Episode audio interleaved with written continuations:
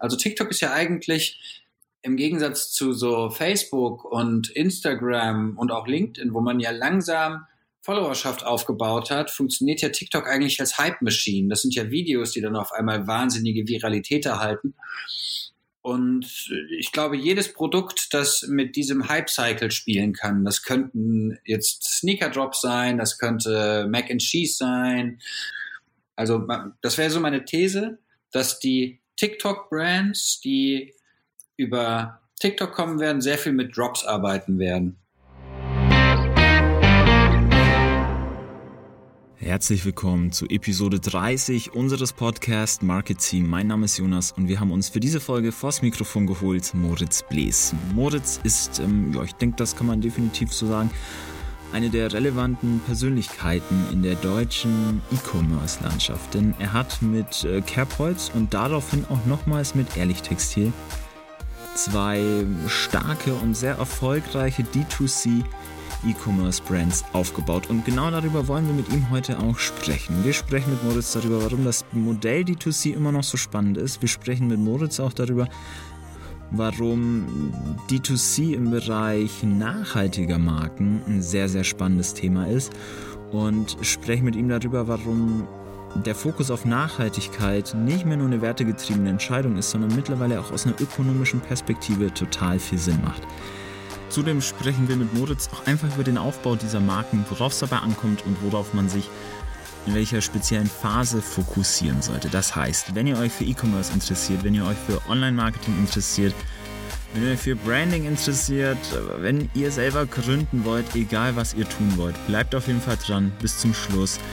Ähm, es sind sehr, sehr spannende Insights auf jeden Fall mit dabei. Mir hat das Gespräch wahnsinnig viel Spaß gemacht. Und äh, ja, genau, bevor wir da jetzt reinstarten, Falls ihr das noch nicht getan habt, folgt uns auf der Podcast-Plattform eurer Wahl, Spotify, Apple Podcasts, Soundcloud, Deezer, wo auch immer, um keine Folge mehr zu verpassen. Und wenn ihr das getan habt, dann starten wir jetzt direkt ins Gespräch. Wenn ich das richtig gesehen habe, du hast ja auch ange ihr habt ja auch gegründet, da, das war noch während des Studiums, ne? So ja. ein Stück weit. Genau, also ich genau. habe an der Uni Köln ähm, relativ klassische BWL studiert. Das einzige, das Exotischste daran war noch, dass mein Schwerpunkt ähm, Wirtschaftspsychologie war. Und dann habe ich ähm, von, habe ich da halt irgendwie fertig gemacht. Ich war als Student eigentlich immer so leicht überdurchschnittlich, aber ich habe mir nicht, sonderlich, nicht sonderlich viel Mühe gegeben dabei. Bin dann, ähm, bin dann irgendwie nach ähm, nach Hamburg gegangen zu einer Werbeagentur und habe dann mhm. nochmal einen, einen, ähm, einen Master angefangen, auch an der Uni Köln. Und dann ging das aber, als ich nach Hamburg ging, schon los, dass wir Kerbholz gegründet haben. Und dann ist halt dieser Master an der Uni Köln. Ich glaube, ich war dann fünf Jahre eingeschrieben oder so. Und irgendwann dachte ich mir dann auch so, ja komm, jetzt, jetzt ist es auch, jetzt ist es auch egal. Ist auch dahin. Okay.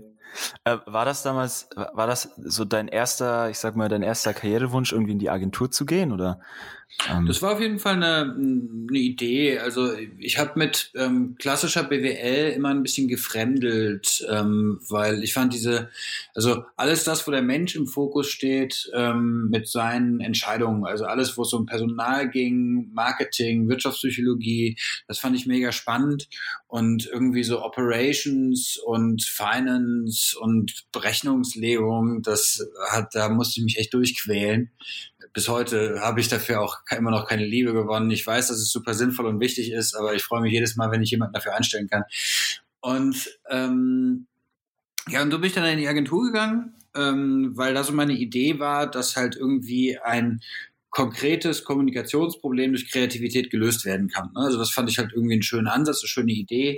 Hab dann aber da in der Agentur in Hamburg gemerkt, dass ähm, du als Berater, wer, der ich dann ja war, gar nicht so der kreative Part bist. Das ist da nicht vorgesehen.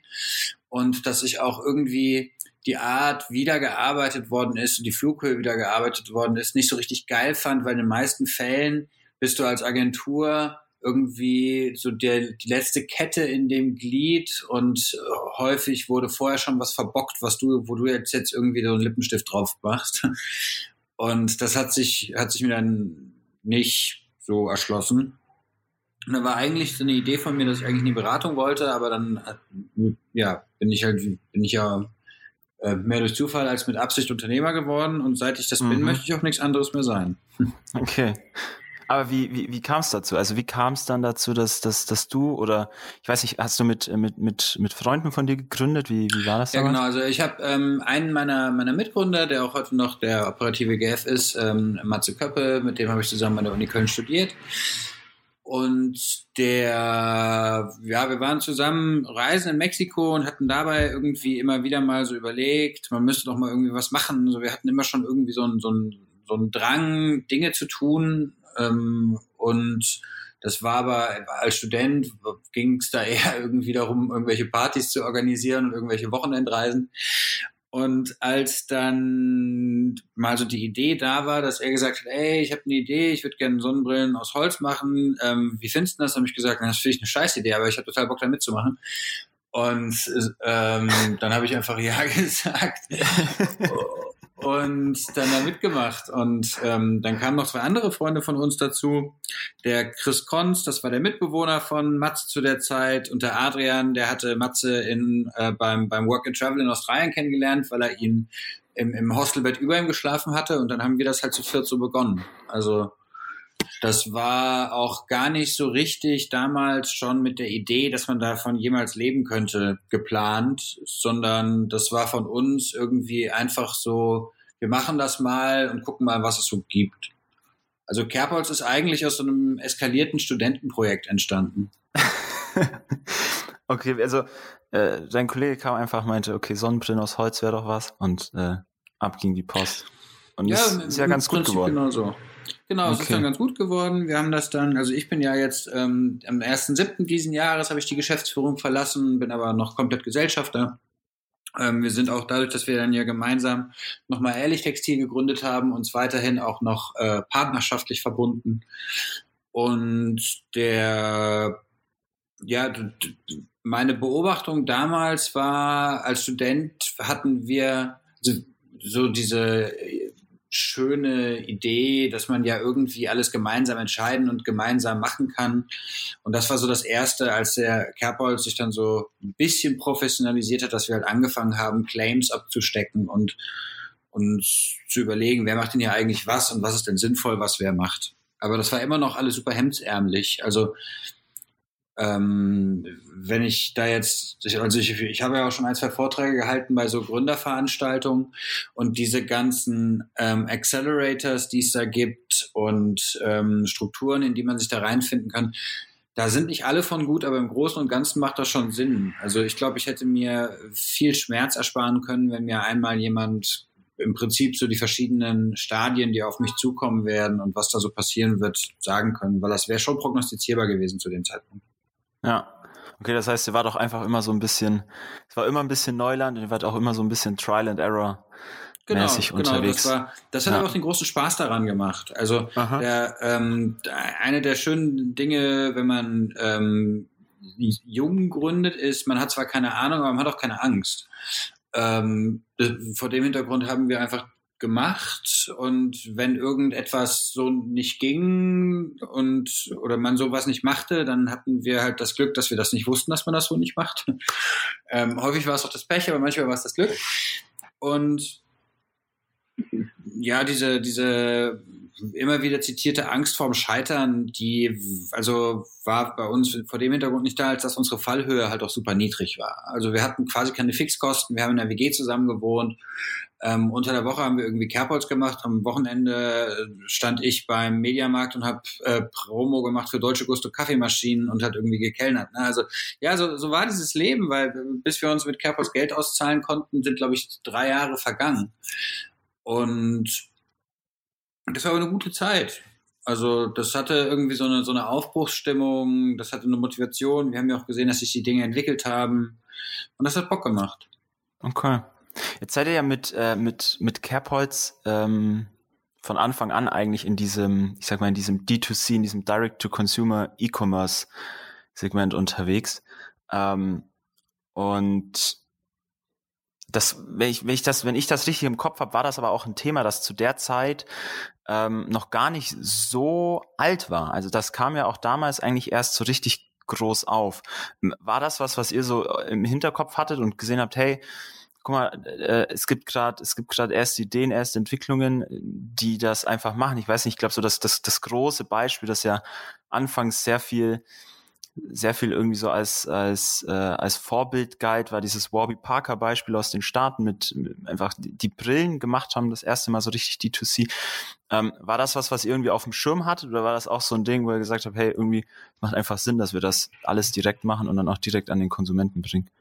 Mm, also da war jetzt nicht der große strategische Case dahinter. Ne? Also da waren die Jungs von Warby Parker da schon ein bisschen besser ähm, ausgebildet und ein bisschen, wir haben ein bisschen größer gedacht. Das ist ja der Vorteil, den die, äh, den die Amerikaner häufig haben.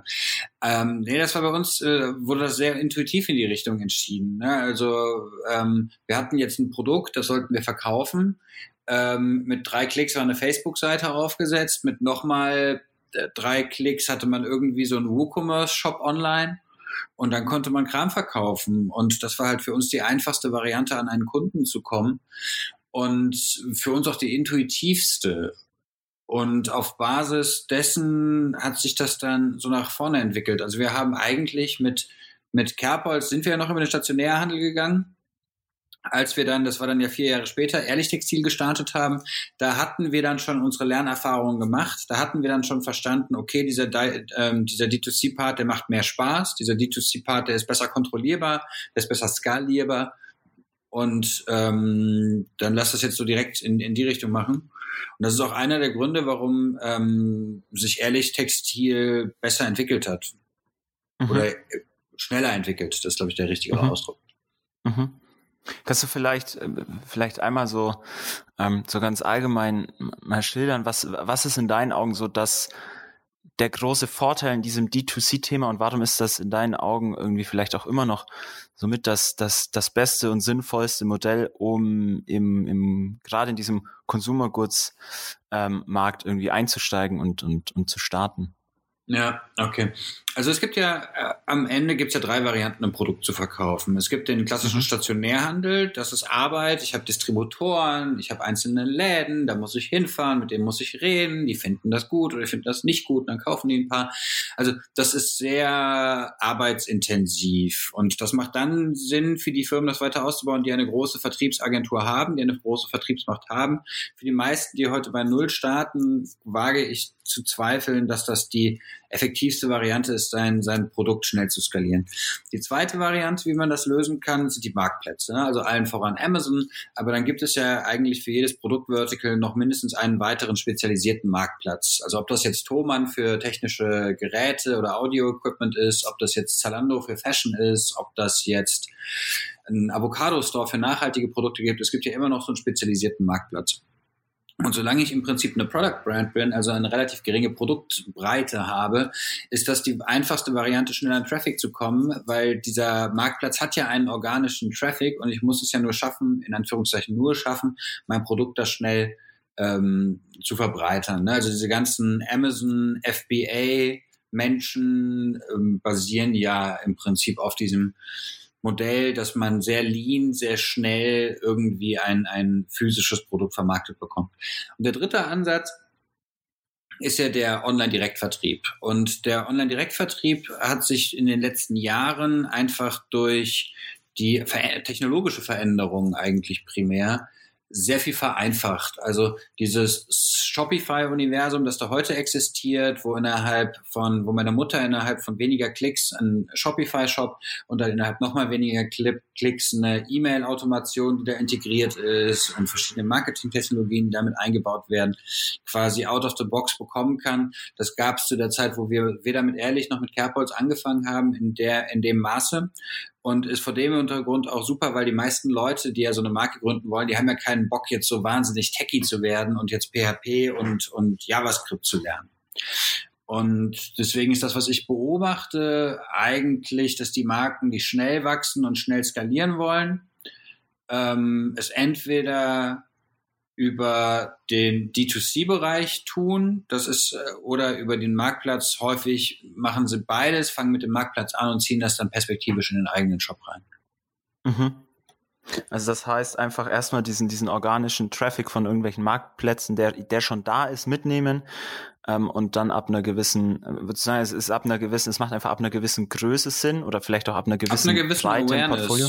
Ja, ab Mhm. einer gewissen Awareness und ab einem gewissen, Bre- ja, die Breite im Portfolio brauche ich ab einem gewissen Warenkorbhöhe ist es eher. ne? Also ich habe jetzt zum Beispiel, ähm, ich, ich, während wir gerade reden, spiele ich die ganze Zeit mit der Inkarnatseife von einer, von einer Freundin von mir und die macht halt jetzt so Naturseife, die kostet halt 10 Euro das Stück. Damit kann Aha. man äh, standalone schlecht E-Commerce betreiben, weil zu welchen Werbekosten möchte ich denn an den Kunden kaufen?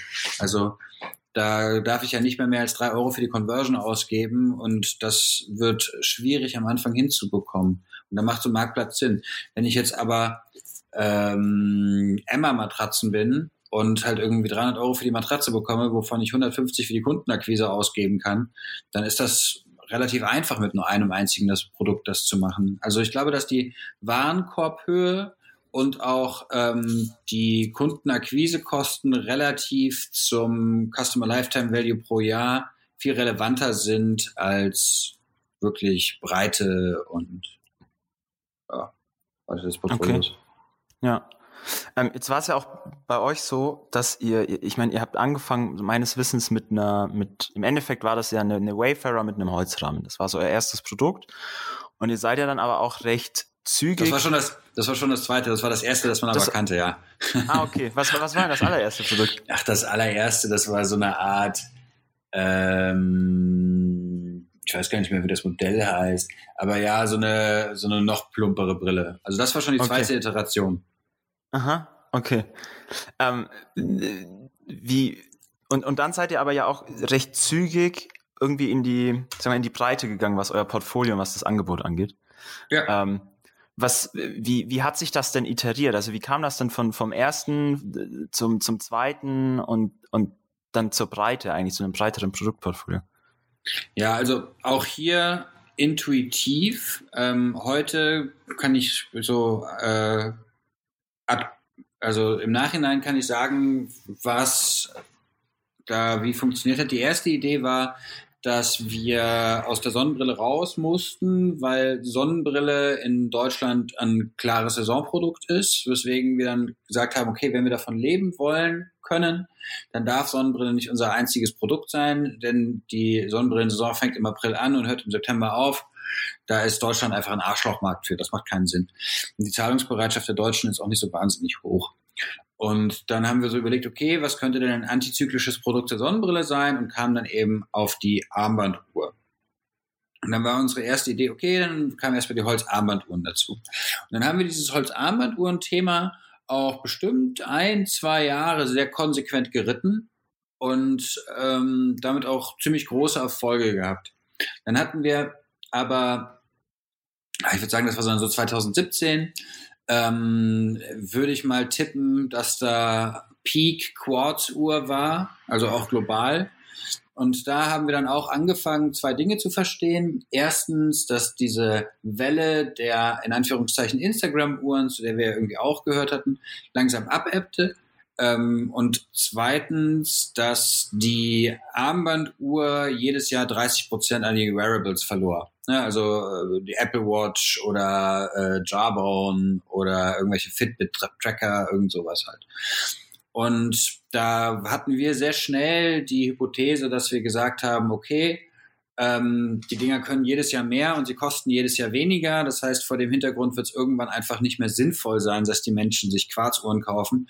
So eine Rolex oder sowas, das ist ein Statusprodukt, das wird sich da durchsetzen.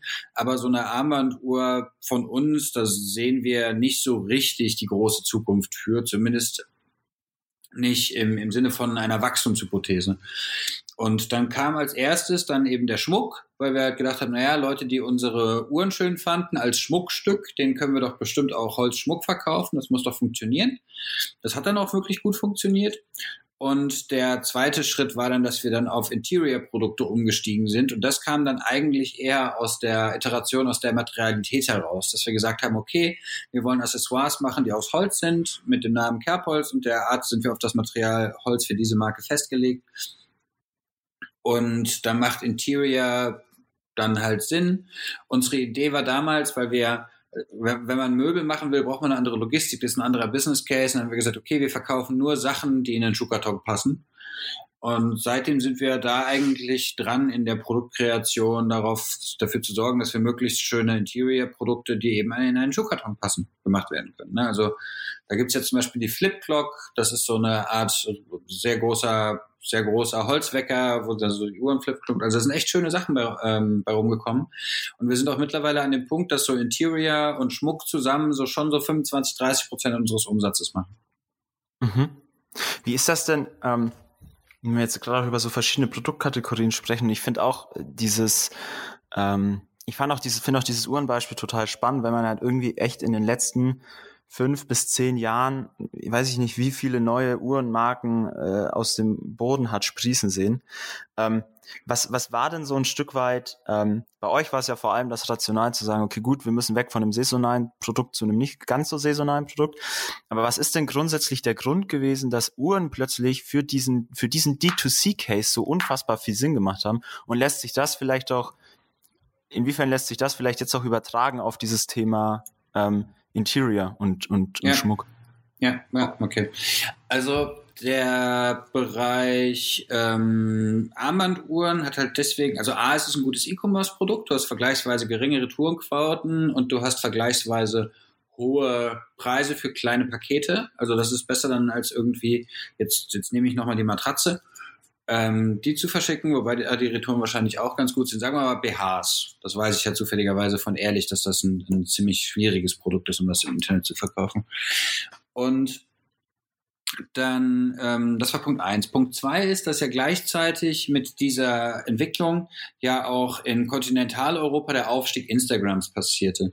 Und der Vorteil, den eine Armbanduhr hatte in dieser ganzen mit dem Instagram hochkommen entstehenden Influencer-Welt, war ja, dass ähm, die Armbanduhr konntest du am besten inszenieren durch diesen Wristshot, so von, von oben drauf. Der war für die, für die quadratische oder hochformatige Darstellungsweise von Instagram war der sehr smart und sehr gut. Man hat das Produkt sehr gut gesehen.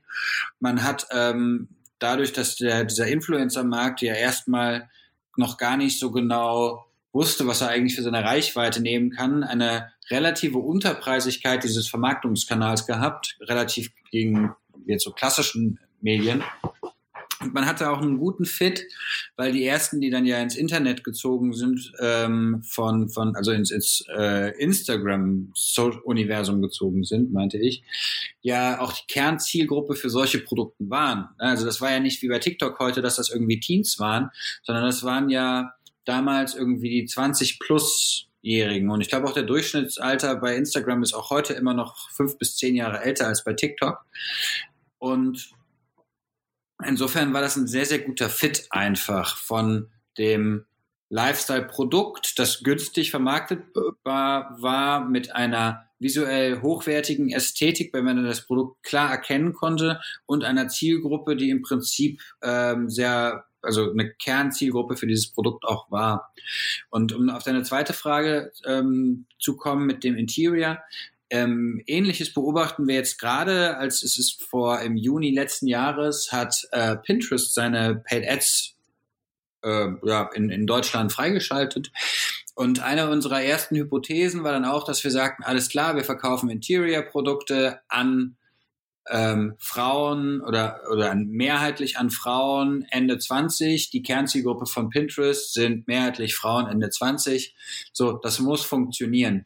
Und sind dann da direkt reingestiegen und haben dann da angefangen, auch unsere Interior-Produkte zu bewerben und sind dann auch mit Kerbholz und ehrlich Pinterest Marketing Case in Deutschland geworden, weil das dann halt wirklich also weil, weil wir auch diese Erfahrung schon gemacht hatten, dass derjenige, der sehr früh in so ein neues Medium reinspringt, da halt dann auch wirklich schnell Lernkurve machen kann und wirklich gut versteht, das zu, zu benutzen.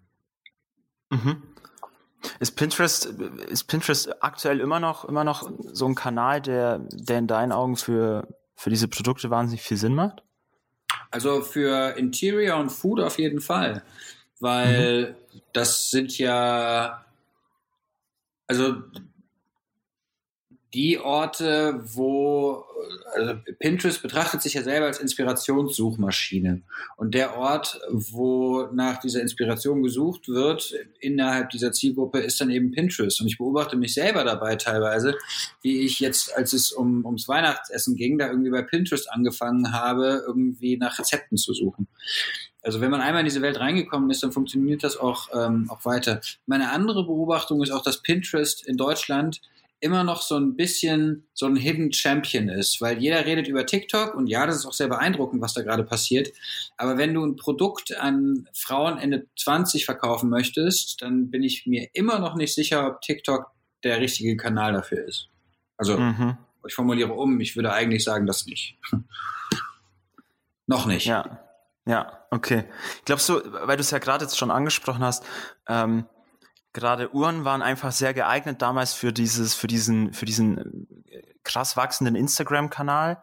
Ähm, wenn du jetzt gerade auf TikTok ansprichst, kannst du dir vorstellen, dass es Produkte gibt, die, die entstehen auch, wo, wo ein Kerntreiber ist, dass sie einfach gute Produkte für dieses TikTok Format sind? Oh, 100 Prozent. Ich kann, ich kenne sogar. Also ich bin ja gut befreundet mit den Jungs von Just Spices und die haben zum Beispiel so eine, so eine Mac and Cheese Mischung rausgebracht weil sie halt wussten, es gibt da halt irgendwie so, so, so Teens, die sind 15, 16 Jahre alt, die fangen das erste Mal in ihrem, in ihrem Leben an, selber an zu kochen.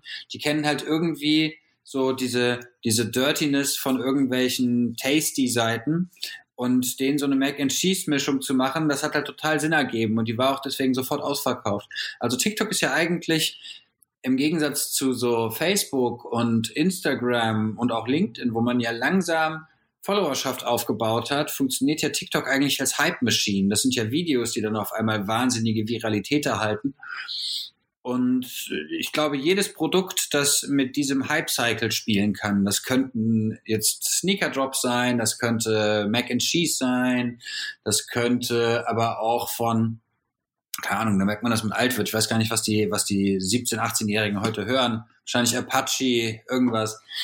Ähm, dass, dass da irgendwelche Drops, die dann gemacht werden, ne? so kleine Kollektionen, 100, 200 Hoodies pro, äh, pro Farbe, ähm, alles, was halt sehr schnell und, und sehr schnell vergriffen ist und mit diesem Viralitätszyklus sehr gut spielt. Das macht halt schon irgendwie Sinn.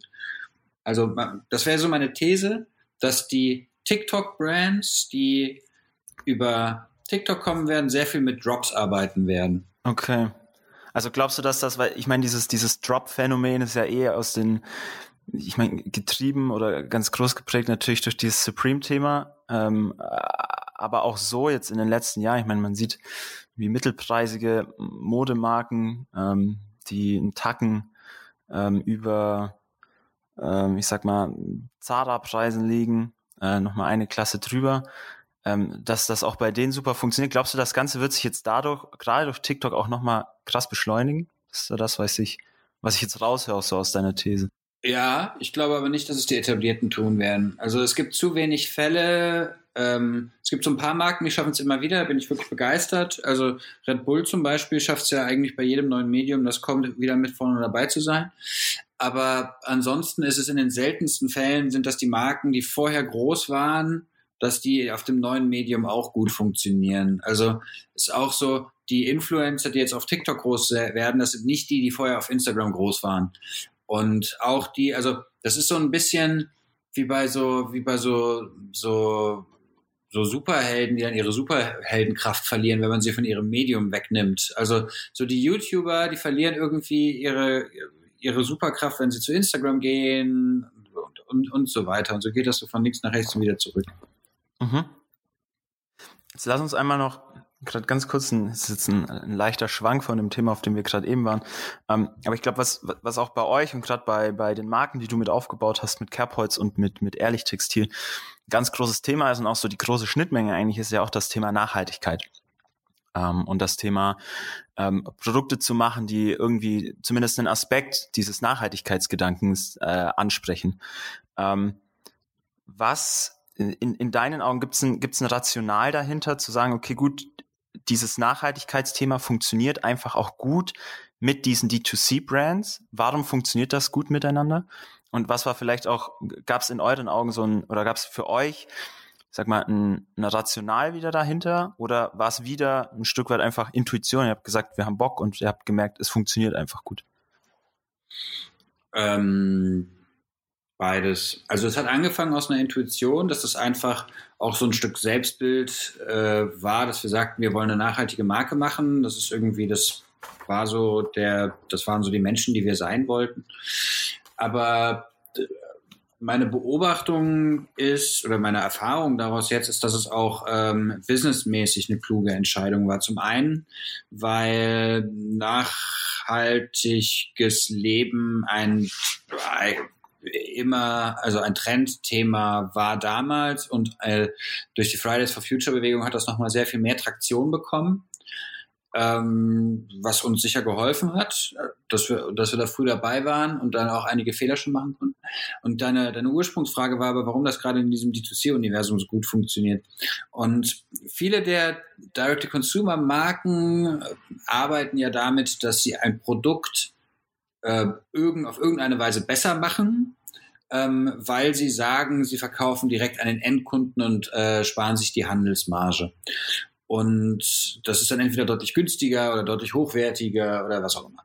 Und der Vorteil, den du als nachhaltige Marke hast, oder ist ja, dass du in eigentlich immer deutlich teurer produzierst, als das die etablierten Marken getan haben. Und du kannst aber durch das Wegschneiden der Handelsmarge kannst du in etwa an den erlernten Preispunkt des Konsumenten für das übliche Markenprodukt rankommen. Also wenn jetzt ein Tommy Hilfiger Boxershort 20 Euro kostet, dann kostet die von Ehrlich halt 25.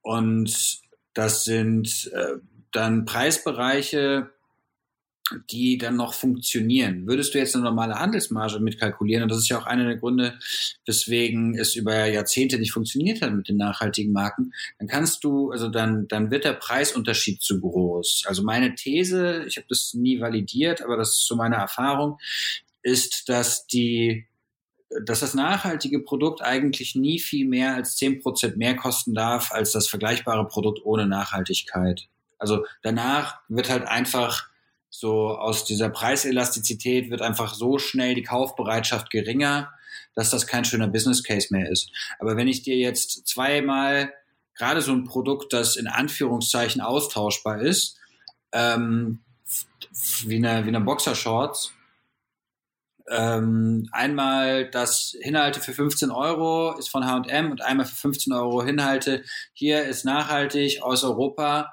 und von der Marke, die sich einsetzt für Body Positivity und alle möglichen Sachen. Guck mal hier, wie schön das alles aussieht. Dann ja. ist die Entscheidung da für die, für die Zielgruppe relativ leicht zu treffen. Mhm. Wer, wer ist denn, wer, wer ist denn so die, die Zielgruppe aktuell, die, die man damit anspricht oder ansprechen kann vor allem?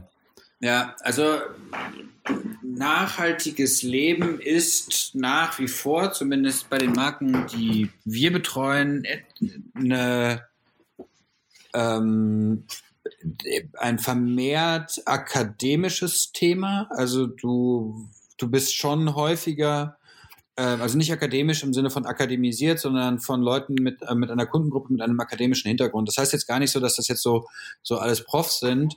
Im Gegenteil, also gerade bei Carepods haben wir wahnsinnig viele Lehrer und Lehrerinnen. Ich weiß gar nicht warum. Und irgendwas haben die mit Holz. Und ähm, ja, das ist irgendwann, irgendwann, ich mal ganz viel Langweile habe, dann mache ich da mal eine Untersuchung. Und der, der Punkt, der da aber wichtig ist, ist, das heißt, ähm, also das sind meistens Menschen, die, ähm, die halt schon verstehen, was da ist, die auch so ein bisschen ähm, Geld haben, aber es muss jetzt nicht so wahnsinnig viel Geld haben. Und vor allem nachhaltiges Leben ist ja für viele Menschen auch immer ein Stück weit Statusverweigerung. Also die Marken, die so klassisch als Statusmarken betrachtet wurden, jetzt irgendwie Burberry, Luxusuhrenmarken, Mercedes und so weiter, die haben sich ja sehr lange sehr, sehr schwer damit getan, irgendwie ihren eigenen Zugang zu Nachhaltigkeit zu finden. Und insofern, also ich, das, das ändert sich gerade, aber insofern war das auch ganz, ganz lange so eine bewusste Ablehnung von Luxus- und Statusmarken. Mhm. Okay, also du sagst so, es ist vor allem, es ist vor allem eine, eine gebildete Zielgruppe. Ja. Ähm, es ist auch nicht eine, eine super junge Zielgruppe, also das, das wahrscheinlich fängt irgendwie bei, bei Anfang 20 an. genau, ja Frauen die, die deutlich jünger als Männer. Also mhm. Männer interessieren sich ähm, eigentlich erst, also Männer leben Nachhaltigkeit auch anders als Frauen. Also mhm. Frauen fangen ja meistens wirklich schon teilweise als Teenies an, indem sie dann irgendwann sagen, sie essen nur noch vegan oder vegetarisch, weil A ist gut für die Figur und B, sie gucken die armen Tiere so, so süß und ähm, und das ist halt der Art, die Art, wie sie da, wie sie da einsteigen. Bei Jungs, beziehungsweise dann später Männern, die kommen dann eher später und auch eher aus einer sehr männlichen Denke, indem man sagt, okay, Nachhaltigkeit bedeutet für mich, ich kaufe mir etwas und dann benutze ich das den Rest meines Lebens und muss das nie wieder neu kaufen. Und nochmal später ähm, geht es dann um Energieeffizienz. Also ich glaube, die Menge an Photovoltaikanlagen, die in Deutschland von Frauen gekauft wird, ist sehr gering. Okay, okay ja, verstehe. Verstehe. Also diese, im Prinzip diese klassischen Rollenmuster, Frauen kümmern sich um Ernährung und Männer um Autos und Technik, die leben auch da weiter.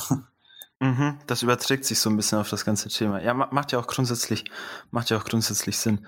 Würdest du auch gerade, weil du es angesprochen hast, du hast jetzt gerade, ich sag mal, etablierte Luxusmarken angesprochen. Ich glaube, was aktuell in diesem ganzen ähm, Consumer Goods Bereich, gerade auch im, im Bereich Mode und gerade auch in einem, in einem Segment, das jetzt eher niedrigpreisig ist oder mittelpreisig, äh, dass man auch dadurch, dass sehr viele neue D2C-Brands in den letzten Jahren entstanden sind, ähm, dass du da, dass du ja immer wieder das Thema hast einer sehr geringen Markenloyalität. Also es ist mir total egal, ob ich mir jetzt was bei gro dem großen Modehändler A oder dem großen Modehändler B besorge und hole und, und wo die Marke ist.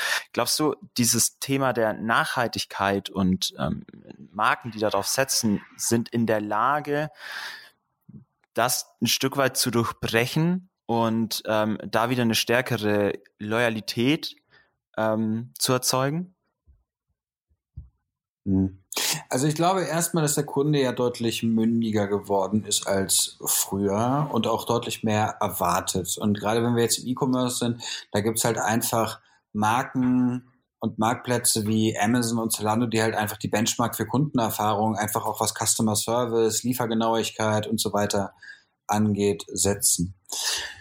Dies gesagt, ähm, glaube ich, dass wir, wenn wir jetzt im D2C E-Com sind, den Begriff Marke etwas weiter fassen müssen. Marke ist ja nicht nur das Produkt und das, was da dran ist, sondern Marke ist ja auch der Bestellprozess. Marke ist, wie kam das Paket dann an? Was lag dabei? Marke ist, ähm, wie sah die Bestellbestätigung aus? Ähm, wie wurde ich da reaktiviert?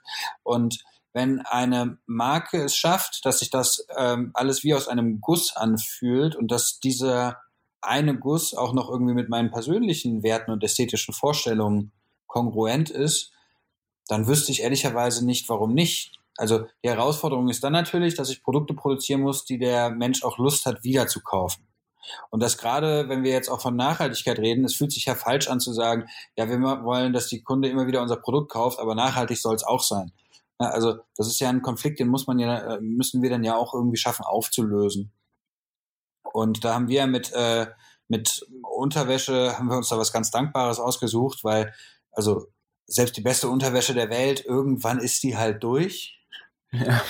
Und der, ja, und, und der, der Weg, oder so einer der Gründe im Übrigen, warum ähm, Sustainable Luxury Brands es immer ein bisschen schwer haben, weil saisonal Mode zu kaufen und das aber nachhaltig zu machen, das widerspricht sich im Kern. Mhm. Ja, genau, also ja, um, um darauf nochmal auf deine Frage zu kommen, zurückzukommen. Loyalität, ja. Die Frage, also ich bin 100% davon überzeugt, dass das möglich ist.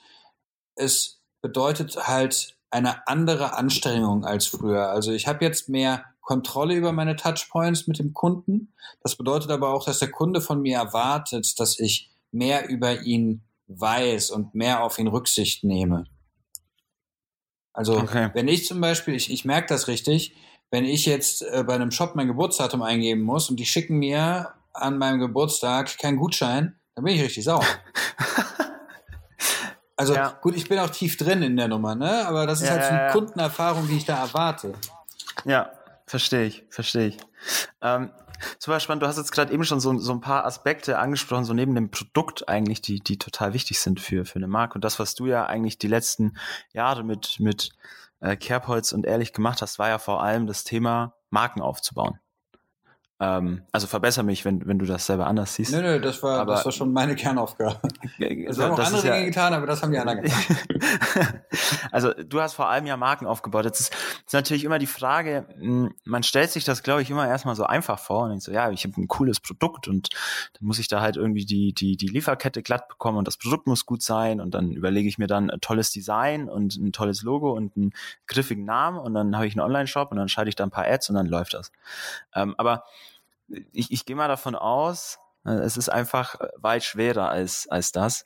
Und vielleicht kannst du mal, vielleicht kannst du mal so aus deiner Erfahrung aus deinen Learnings einen Überblick geben.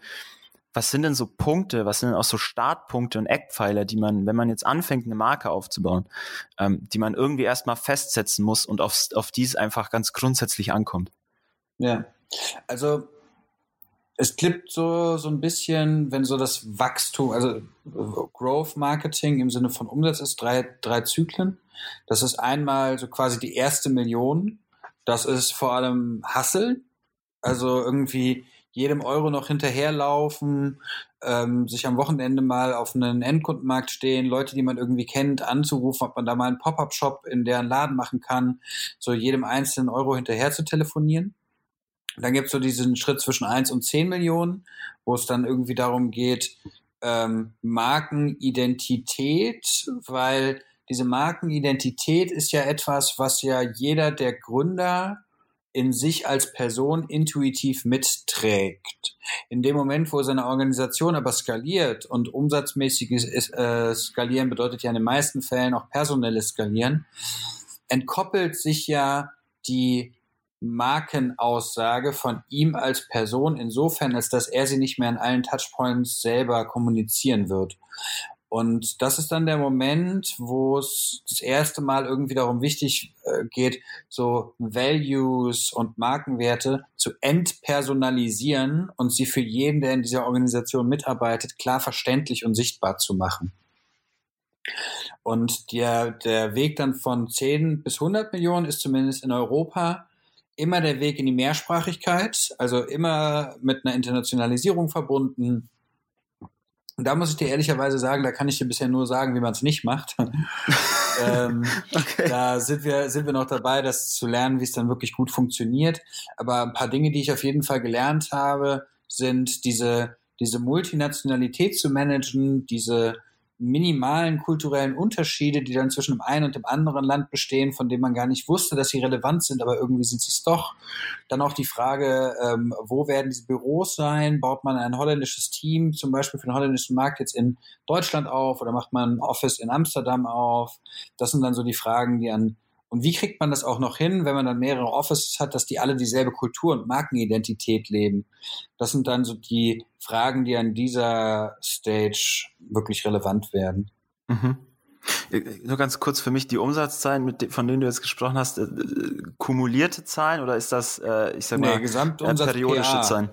Nein, Im nein, Jahr, ne? Gesamtumsatz pro Jahr, ja, selbstverständlich. Ja, ja, gut, gut. Ähm, äh, das heißt jetzt äh, zusammengefasst, so bis zu einer Million ist einfach wirklich springen und wachsen, wie es halt nur geht. Zwischen einer und zehn Millionen ähm, geht es darum, wirklich eine Markenidentität irgendwie festzulegen, zu formulieren und für jeden eigentlich greifbar zu machen. Und dritte Phase, Internationalisierung.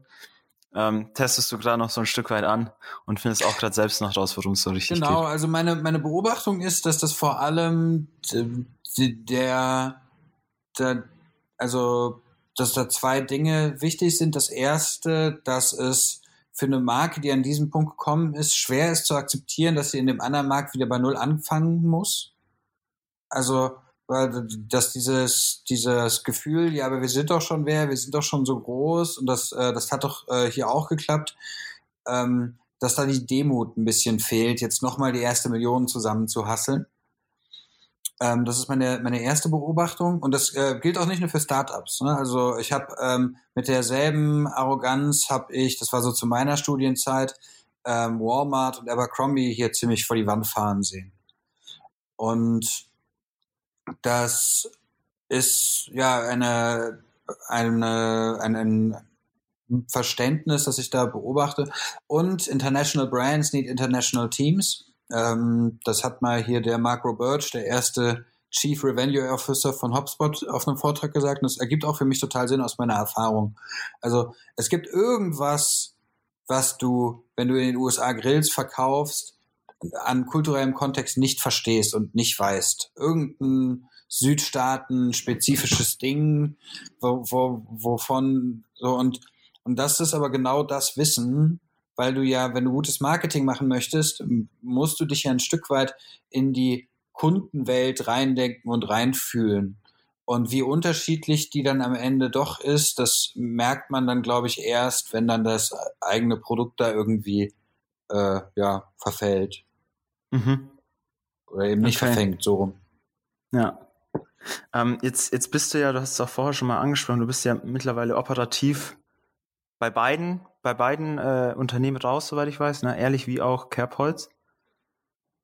Und, und bist ja derzeit vor allem ähm, auch, auch, auch beratend tätig. Ähm, und siehst ja auch viel, was andere Teams tun. Hast wahrscheinlich auch in der Vergangenheit bei, bei Kollegen von dir gesehen, was andere Teams tun. Hm. Was sind denn so grundsätzliche Fehler, die du bei, bei dem Prozess, in dem Prozess, den du jetzt eben beschrieben hast, so also eine Marke aufzubauen und auch so eine Marke zu skalieren? Was sind denn so Fehler, die du irgendwie immer wieder siehst bei, bei verschiedenen Teams? Also meine, meine, meine erste, ich muss vielleicht nochmal eingehen bei der ersten Million. Also äh, ich kenne beide Extremfälle. Ich kenne diejenigen, die sich gar nicht um ihre Marke beschäftigen, äh, kümmern, so bis sie die erste Million haben, einfach sagen, komm, wir haben ein Produkt, wir schieben das jetzt erstmal raus.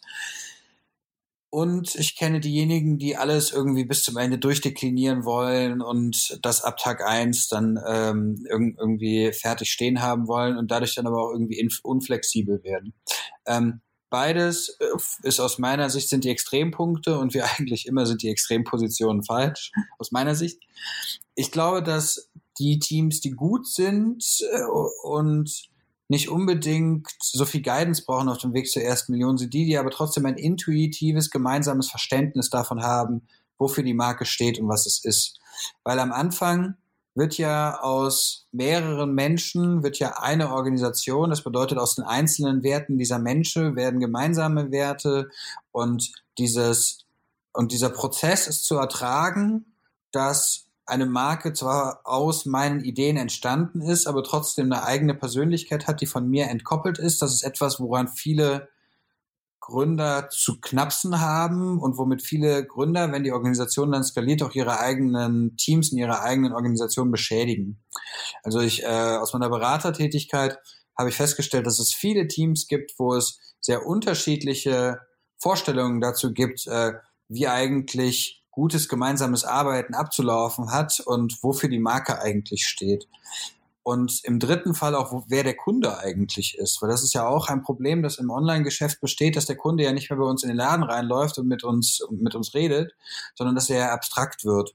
Und diese unterschiedlichen Sichten darauf, was die Werte der Zusammenarbeit sind, wer der Kunde sind und wofür die Marke steht, sind eigentlich das erste, was was ich in der Zusammenarbeit mit anderen Marken jetzt beginne aufzulösen und was auch immer Knoten löst. Und das ist Wissen, das haben wir uns auch wirklich leidvoll erlitten, weil ich auch gemerkt habe, jedes Mal, wenn wir halt äh, das, das nicht verstanden hatten oder da nicht aligned waren. Bei dieser Sicht haben wir uns gegenseitig im Prinzip Patt gesetzt und so beschädigt, dass wir nicht wirklich vorangekommen sind.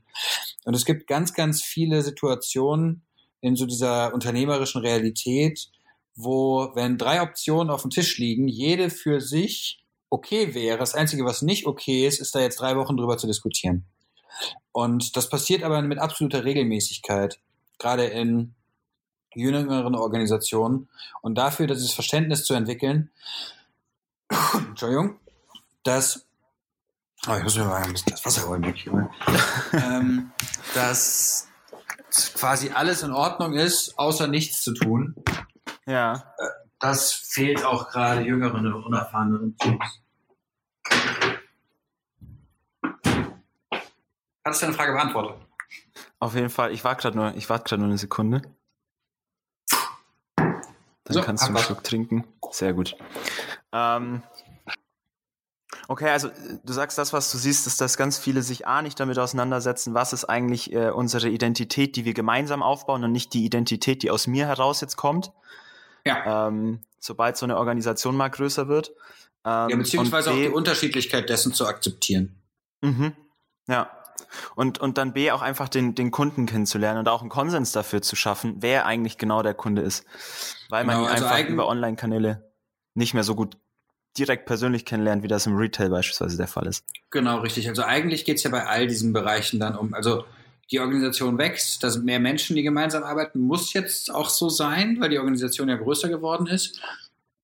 Und dieses, ähm, dieses äh, Alignment aus, aus, aus Ermangelung eines besseren Wortes herzustellen, ähm, ist in der Markensicht, in der ähm, Firmen-Value-Sicht und in der Kundensicht äh, an diesem Punkt absolut essentiell, um dann weiter wachsen zu können.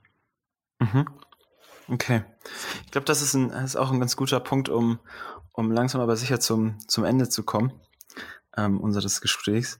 Ähm, ich habe am Ende, äh, wie, wie wir das immer machen, wir stellen am Ende ähm, den Leuten nochmal drei kurze Fragen, die du auch sehr gerne, sehr knapp ähm, beantworten darfst. Ähm, sei es ein Wort, sei es ein Satz, ähm, seien es drei Wörter, wie auch immer. Ähm, und, und, und meine erste Frage ist, du, du hast zwei, du hast zwei erfolgreiche Online-Marken aufgebaut ähm, und, ähm, und bist wahrscheinlich auch jetzt nicht ähm, liegst auch jetzt nicht auf der faulen Haut. Ähm, aber so, was, was, mich interessiert und was bestimmt auch viele Leute da draußen interessiert, so, was, was treibt dich, was treibt dich an in deinem, in deinem täglichen Tun? Mm, muss ich möglichst kurz antworten.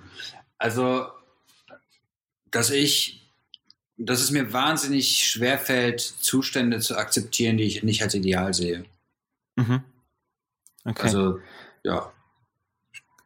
Ähm, und äh, nächste Frage, wenn du, wenn du jetzt irgendwen, ich sag mal, sei es dein junges Ich oder sei es äh, jemand anders, ein anderer junger Mensch, der vielleicht an einem ähnlichen Punkt steht wie du damals, als ihr, als ihr losgelaufen seid mit, mit, mit Kerbholz, was, was wäre so eine Sache, die du, die du so jemandem jetzt auf den Weg geben würdest? Du musst als erstes verstehen, dass andere Menschen die Dinge anders tun werden als du. Okay. Das ist sowas. Hätte ich das früher verstanden, hätte ich mir viel Ärger erspart. Okay. ähm, und dann vielleicht, vielleicht letzten Punkt. Ähm, ähm, der letzte Satz, der letzte Satz dieses Gesprächs soll, soll dir gehören. Ähm, und deswegen gibt's gibt's einen Satz, der, der dich irgendwie geprägt hat, ähm, ähm, der vielleicht zu deinem Mantra geworden ist, unter dem du deinen Namen gerne sehen würdest oder unter dem dein Name vielleicht auch schon so steht. Also ein, ein Satz, für den ich schon irgendwie so stehe, ist ähm, nicht das Spaß dabei haben vergessen. Also ich, wir haben auch bei, bei Kerbholz und bei Ehrlich, wir, wir, sind auch wirklich Leute, die viel arbeiten, die hart arbeiten. Ich habe über Jahre meines Lebens 80 Stunden geknoppt. Aber was mir immer wichtig war, ist nicht das Spaß dabei haben vergessen. Und auch irgendwer immer, immer Zeit noch für mir. Vielen Dank, Moritz. Gerne. Alles klar, Leute, das war's auch schon wieder mit Episode 30 unseres Podcasts Market C. Wir hoffen wie immer, es war was Spannendes für euch dabei. Wir hoffen wie immer, ihr konntet was von Moritz, Moritz lernen. Für mich auf jeden Fall. Ähm, mir hat das Gespräch wie immer wahnsinnig viel Spaß gemacht. Ähm, wenn es euch gefallen hat, wenn euch äh, ehrlich Textil interessiert, ähm, ihr vielleicht auch sogar zufällig schon in Köln seid, ähm, Ehrlich sucht immer gute Leute. Guckt auf jeden Fall mal bei denen auf der Website vorbei. Ähm, schaut euch das gerne an. Und äh, ja, ansonsten, wenn euch der Podcast gefallen hat, wie immer, wir freuen uns über jede gute Bewertung, auch über jedes Feedback, Idee, Anregung, Ideen für Gesprächsleute, äh, Gäste. Ähm, ja, und äh, folgt uns auf der Podcast-Plattform eurer Wahl. Und wenn ihr das getan habt, dann hören wir uns beim nächsten Mal wieder. Ähm, bis dahin, nicht abwarten und Tee trinken sondern rausgehen und einfach mal machen.